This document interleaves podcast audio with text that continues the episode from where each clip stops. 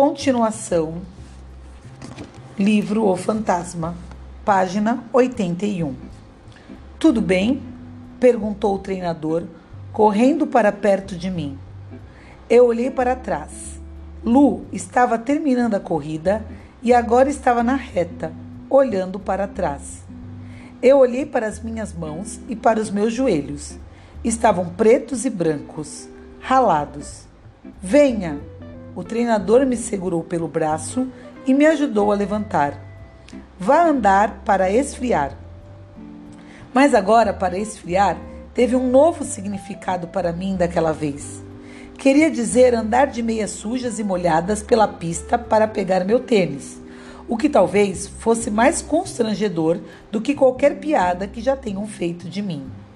E andar para esfriar também queria dizer andar para esfriar, tipo, para fora da pista. Fiquei fora da última, filho, disse o treinador antes de se virar para os outros velocistas, todos morrendo de rir.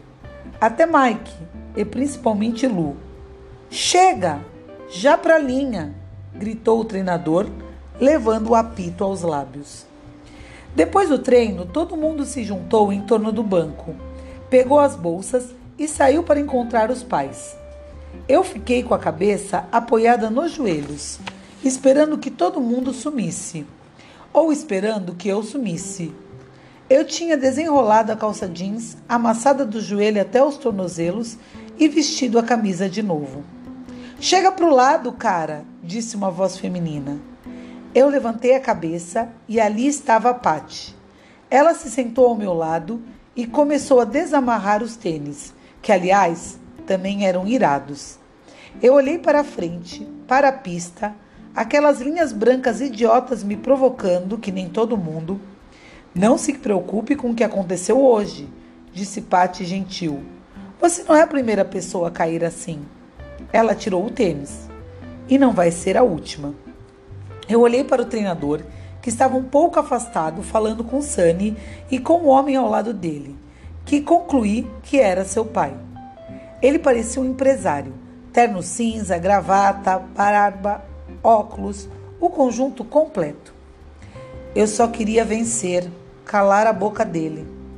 Continuei olhando para as linhas brancas. Eu não queria que Patty enxergasse o que podia estar visível no meu rosto.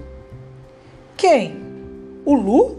perguntou ela, e a voz se alegrando, feliz, como se eu tivesse contado uma piada.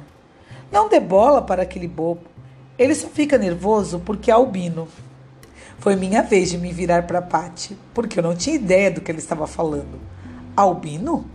Era algum tipo de doença? Ele estava contaminando com alguma coisa? Ou estudava em uma dessas escolas de ensino especial?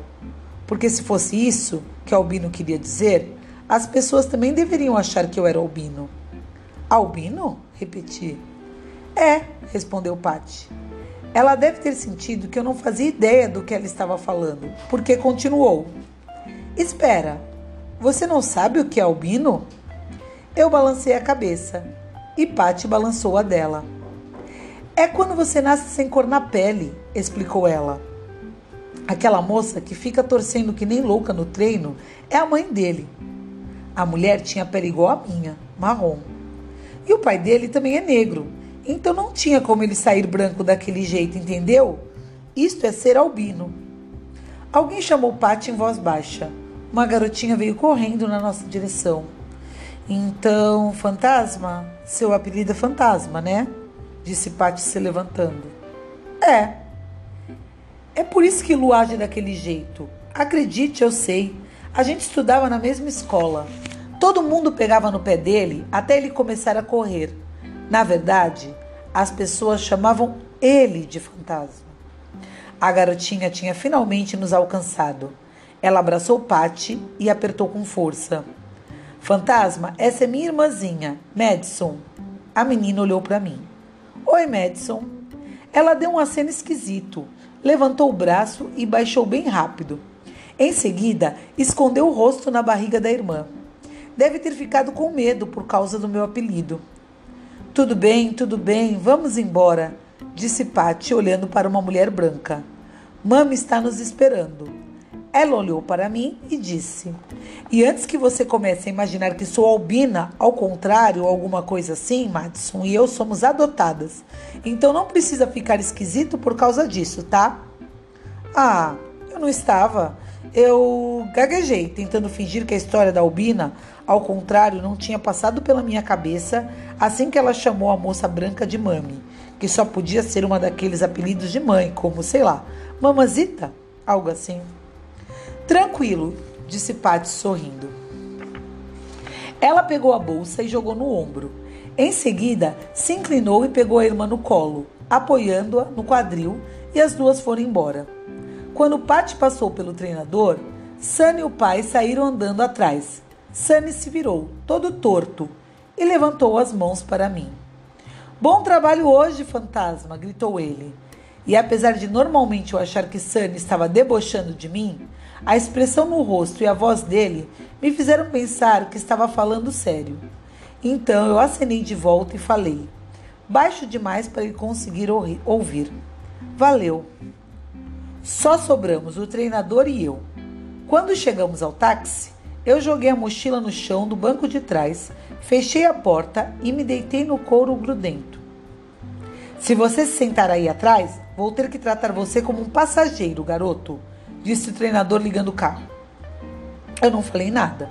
O treinador se virou. Então, vou ligar o taxímetro. Se você vai me fazer te levar para casa em silêncio, é melhor eu receber por isso. Nenhuma resposta, nenhuma palavra. Não tinha nada a dizer. Eu só conseguia pensar que me sentia muito idiota de cair e me ralar todo na pista daquele jeito no primeiro dia de treino de verdade. E que Brandon Simons teria morrido de rir na minha cara se estivesse lá para ver, e que eu finalmente tinha batido nele por falar mal de mim, e faria de novo, e que Patty também disse que Lu tinha era albino, e que a mãe dele era branca e que as escadas eram a pior coisa. 4, 3, 2, 1, 1, 2, 3, 4 e em garrafas de água, em como eu não sabia nada daquilo, em como os tênis de todo mundo eram tão bons, principalmente os de Lu e Patty, e provavelmente os de Usain Bolt. Eu, eu juro, quase quebrei o nariz, garoto. Eu esbarrei na barreira e caí de cara no chão. Apesar do comentário de dirigir em silêncio, o treinador estava tagarelando sem parar, provavelmente me contando uma história, mas eu não estava prestando atenção. Ele continuou: Então, eu sei como é pagar mico na frente de todo mundo. Acredite, amanhã ninguém vai lembrar. Eu ouvi essa parte, que amanhã ninguém ia lembrar, e não sei se acreditei ou não, mas sabia o que podia fazer para ajudar na situação. Além de pensar em escadas, em garrafas de água, em pais brancos, em albinos, eu também tinha elaborado um plano. Quando nós paramos na frente da minha casa, o treinador se virou para mim. 20 dólares, disse ele para quebrar o gelo. Treinador? Não, não, não tente me enrolar, insistiu ele. Você já me roubou o pagamento de metade de um dia. Mas já paguei com todas aquelas corridas que fiz mais cedo, resmunguei. O treinador olhou para mim com mais atenção. Ah, você achou que aquilo foi para mim? Ele apontou para o próprio peito. Eu balancei a cabeça e abri a porta. Depois que saí, o treinador abriu a janela. O carro seguiu em frente lentamente.